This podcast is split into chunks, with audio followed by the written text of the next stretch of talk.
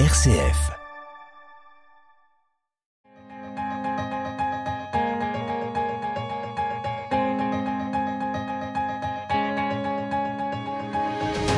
RCF, le quart d'heure européen. Henri Oberdorf. Ce quart d'heure hebdomadaire a pour objectif de s'entretenir avec des personnalités investies dans les questions européennes. Cette émission est réalisée par l'Université populaire européenne de Grenoble en partenariat notamment avec Europe Direct, Isère Savoie. Aujourd'hui, pour cette émission, nous allons nous informer sur la réforme et l'élargissement de l'Union européenne au XXIe siècle. Pour cette émission, nous avons la chance de nous entretenir avec M. Olivier Costa, directeur de recherche au CNRS, membre du Centre de recherche politique de Sciences Po Paris Cevipof, est aussi directeur du département d'études politiques et de gouvernance européenne au Collège d'Europe de Bruges. C'est un spécialiste très reconnu du Parlement européen, de la gouvernance européenne. Il a été l'un des deux rapporteurs du groupe de travail franco-allemand sur les réformes institutionnelles de l'Union européenne. Ce rapport, remis le 18 septembre dernier, a un titre très clair, Naviguer en haute mer, réforme et élargissement de l'Union européenne au XXIe siècle. Bonjour monsieur, et merci d'avance pour cet échange. Le titre de votre rapport montre d'une certaine manière que l'Union européenne avance avec les crises auxquelles elle doit faire face. Peut-elle effectivement aujourd'hui naviguer en haute mer? La question n'est pas de savoir si elle peut le faire, elle doit le faire. Euh, euh, quelle est l'alternative finalement? Je ne pense pas que le moment soit très opportun pour décider de se passer de l'intégration européenne. Et au contraire, je trouve qu'il y a un retournement intéressant à la fois dans les opinions publiques et du côté des responsables politiques, qui fait que même les gens qui sont relativement eurosceptiques ou très attachés au cadre national doivent bien reconnaître que l'Union européenne est là pour rendre un certain nombre de services dans, dans le contexte actuel. On l'a vu ces dernières années. Il y a eu la crise de la zone euro, alors peut-être avec un bilan euh, mitigé, parce qu'on a aussi beaucoup reproché de choses aux institutions européennes. Ensuite, il y a eu la crise du Covid où les institutions de l'Union ont été très en pointe, alors même que c'était pas vraiment leur sujet euh, et, et leurs compétences. Et plus récemment, évidemment, la guerre en Ukraine, et, les doutes qui s'emparent d'une partie de la population quant à leur euh, quant à leur sécurité. Je pense que dans un certain nombre de pays d'Europe centrale et orientale, on pensait qu'on était en, sécurité, euh, notamment euh, grâce à l'OTAN, et, et, les doutes commencent à poindre de ce point de vue-là. Donc tout le monde aujourd'hui est obligé de repenser d'une certaine manière le rôle géopolitique de l'Union européenne, surtout si M. Trump venait à être réélu l'année prochaine aux États-Unis, ce qui euh, euh, planterait un clou de plus dans, dans le cercueil de l'OTAN. Vous évoquez le rôle géopolitique. Pour nos auditeurs, ça veut dire quoi géopolitique? Alors c'est un mot qui est intéressant parce qu'il a été très mis en avant par la présidente de la Commission européenne, euh, Ursula von der Leyen, lorsqu'elle est arrivée aux affaires en 2019, en disant que sa commission à elle serait la commission géopolitique. L'idée, c'est simplement de dire que pendant 70 ans, d'une certaine manière, l'intégration européenne s'est fait beaucoup dedans. Il était question d'organiser le marché intérieur, d'organiser un certain nombre de politiques pour les Européens, une politique euh, agricole, une politique de l'environnement. Mais maintenant, il faut que l'Union européenne trouve sa place à l'échelle globale dans un monde qui est de plus en plus conflictuel, dangereux, et l'Union européenne ne peut plus rester comme un espèce d'acteur neutre euh, qui regarderait euh, euh, les conflits entre les blocs, la Russie, les États-Unis, la Chine, les puissances émergentes, et refuserait de prendre position là-dedans. Donc être géopolitique, c'est essayer de penser sa place à l'échelle globale, pas simplement en termes de sécurité, mais aussi en termes de commerce, en termes d'agriculture, en termes d'énergie. Pour toutes ces politiques-là, euh, aujourd'hui, il y a des enjeux internationaux qui sont absolument euh, fondamentaux. Pour votre euh, groupe, il est important de relever les défis institutionnels, notamment dans la perspective de l'élargissement. Quels sont les principaux défis institutionnels à relever? Le constat qu'on fait, c'est le suivant, et c'est un constat que tout le monde fait. Les, institutions de l'Union ont été inventées pour l'Europe des 6, elles ont fonctionné correctement à 10, 12, 15.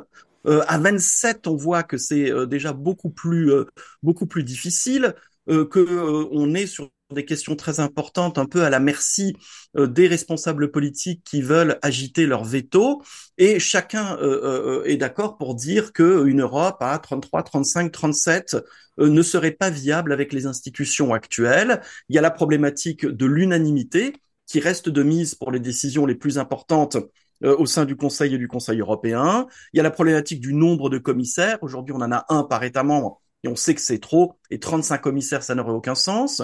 Il y a la problématique aussi du nombre de députés européens. On en aura 720 pour les élections l'an prochain.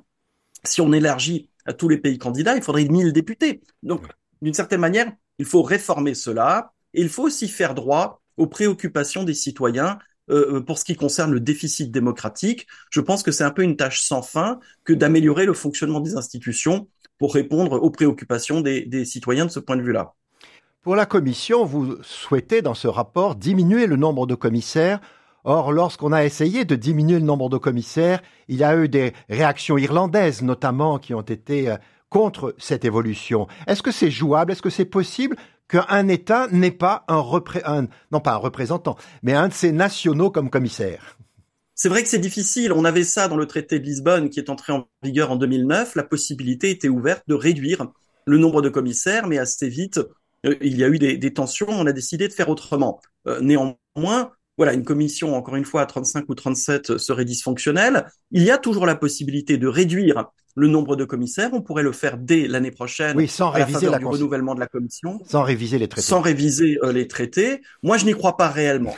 Ce qu'on propose dans le dans, dans, dans notre rapport, parce qu'on sait que les que même si les commissaires ne sont pas là pour représenter les États, symboliquement, c'est difficile pour un État d'accepter de ne pas avoir de commissaires.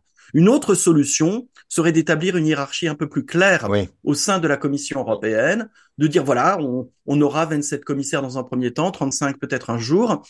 Mais l'idée, ça serait de, de, diviser le nombre de portefeuilles par deux, parce qu'il n'y a pas 27 portefeuilles, il y en a peut-être 13 ou 14, et, et d'avoir sur chaque portefeuille deux commissaires un senior, un junior qui travaillerait de, de conserve. C'est facile à faire, on n'aurait pas besoin de réviser les traités pour cela, et ça donnerait un peu plus d'agilité à la Commission, qui aujourd'hui perd beaucoup de temps et d'énergie dans les disputes territoriales mmh. entre ces 27 commissaires euh, qui ont des portefeuilles qui sont trop petits.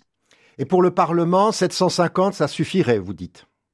750, ça suffirait, c'est même déjà beaucoup. Enfin, on peut le voir à l'échelle internationale. On, sait qu'au-delà de 700, ça devient très compliqué pour un pour un parlement de fonctionner. Ou alors, il faut accepter l'idée que la moitié des parlementaires soient là pour euh, pour le décorum. Donc euh, là, il y a une révolution à à opérer. C'est un débat qui a lieu au Parlement depuis euh, depuis bien longtemps. Comment réduire le nombre de de parlementaires? Comment être plus équitable aussi pour mieux tenir compte de la démographie? Et je pense qu'il est important dans la perspective de l'élargissement qu'une décision claire soit prise à cet égard. Sinon, le risque, c'est qu'on va simplement ajouter de nouveaux députés pour chaque élargissement et se retrouver avec un Parlement complètement euh, dysfonctionnel. Alors c'est, on en avait déjà euh, beaucoup discuté à l'époque du traité d'Amsterdam, puisqu'une limite de 650 avait été inscrite dans les traités, mais rapidement elle a été, euh, elle a été dépassée. Il faut revenir à ce sujet-là pour que le Parlement européen soit en état de fonctionner de manière efficace.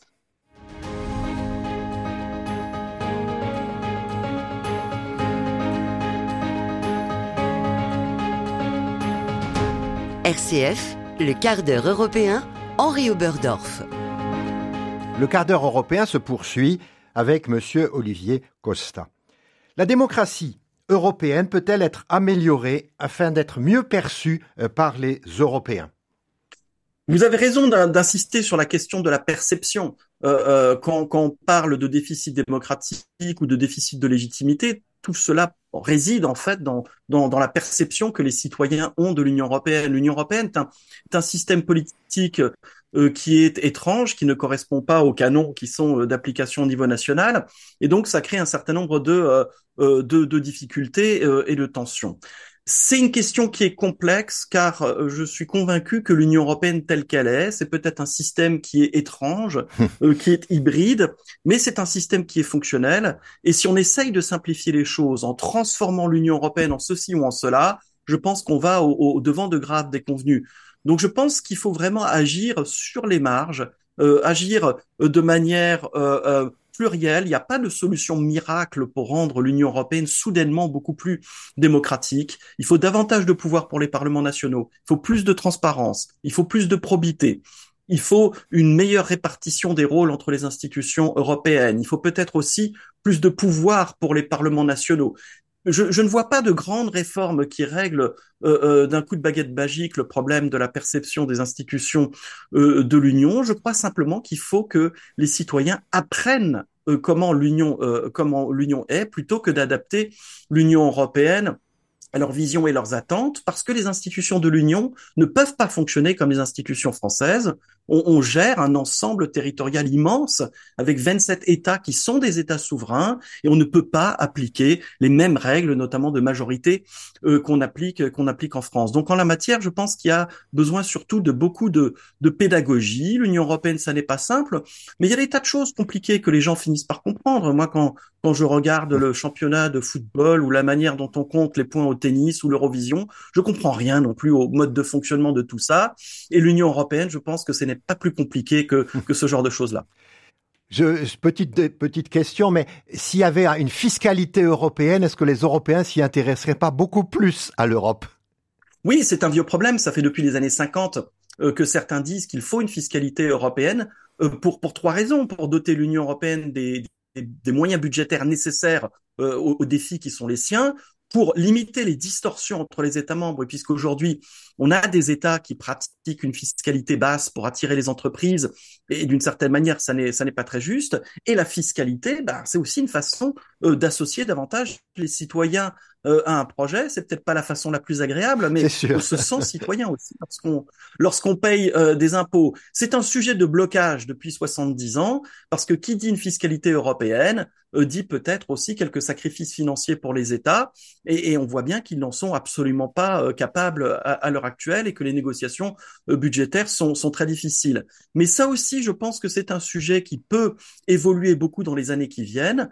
Si les responsables politiques se mettent d'accord sur le fait qu'on a besoin d'une politique industrielle européenne, d'une politique européenne dans le domaine du numérique, d'une politique de défense européenne, il faudra bien trouver les moyens budgétaires et ça passera sans doute par la création d'une fiscalité européenne. Dans vos recommandations, vous considérez qu'il faut mieux protéger le principe fondamental de l'état de droit. Cela veut dire qu'il n'est peut-être pas suffisamment protégé aujourd'hui? Oui, je pense que qu'on n'a pas assez anticipé la possibilité que des États membres de l'Union européenne fassent un peu machine arrière sur la protection de l'État de droit ou, ou, la démocratie. On a, on a deux exemples que chacun connaît. Euh, il y a le cas, euh, le cas hongrois, il y a le cas polonais qui est problématique. On voit que des gouvernements d'extrême droite euh, émergent ici et là. donc la, problématique de la défense de l'état de droit est une problématique très importante qui connaît une actualité nouvelle parce qu'avant on pensait que c'était un acquis pour toujours, oui. que les États européens étaient démocratiques et solides, mais on voit très bien que les reculs démocratiques euh, sont, sont possibles. Or, je pense qu'il ne peut pas y avoir d'intégration européenne sans euh, protection de l'état de droit, pour, pour diverses raisons. D'abord parce que c'est un projet politique qui repose sur des valeurs, euh, sur des droits fondamentaux, qui, notamment sur, sur l'état de droit, et aussi parce que l'intégration européenne, c'est avant tout du droit, et si le droit n'est pas protégé, par des cours indépendantes, euh, par des gouvernements qui sont respectueux euh, de ceci, et eh ben l'intégration européenne ne, ne pourra plus fonctionner. Pensez-vous que vos propositions seront effectivement suivies des faits Elles semblent en partie rejointes par le Parlement européen qui a adopté en session, en session plénière le 22 novembre euh, des propositions assez proches des vôtres, me semble-t-il. Oui, alors on, a écrit ce rapport sans espoir qu'il soit suivi des faits. C'est juste une contribution à un débat, mais on note quand même que la réception a été assez positive parce qu'on a adopté, je dirais, une approche qui est relativement modeste et prudente. Le but, c'est pas de faire la révolution, mais de proposer un certain nombre de réformes qui sont acceptables et accessibles, qui sont acceptables par les 27 parce que les réformes doivent se faire euh, à l'unanimité et le Parlement européen est sur la même ligne que nous sur euh, sur pas mal sur pas mal de sujets, sur l'extension euh, de la majorité qualifiée, sur les petites réformes euh, qui peuvent rendre les institutions de l'Union plus démocratiques. Et tout ceci nourrit aujourd'hui un débat entre entre les 27 et moi je suis assez positivement surpris par la réception du rapport parce qu'on voit encore une fois que même les responsables politiques qui sont les moins europhiles doivent bien admettre qu'il va falloir faire quelque chose pour organiser l'élargissement et pour préparer les institutions de l'Union européenne à cet élargissement. Merci beaucoup, Monsieur Costa, pour euh, ces échanges et vos éclaircissements sur ce rapport très important. Au revoir.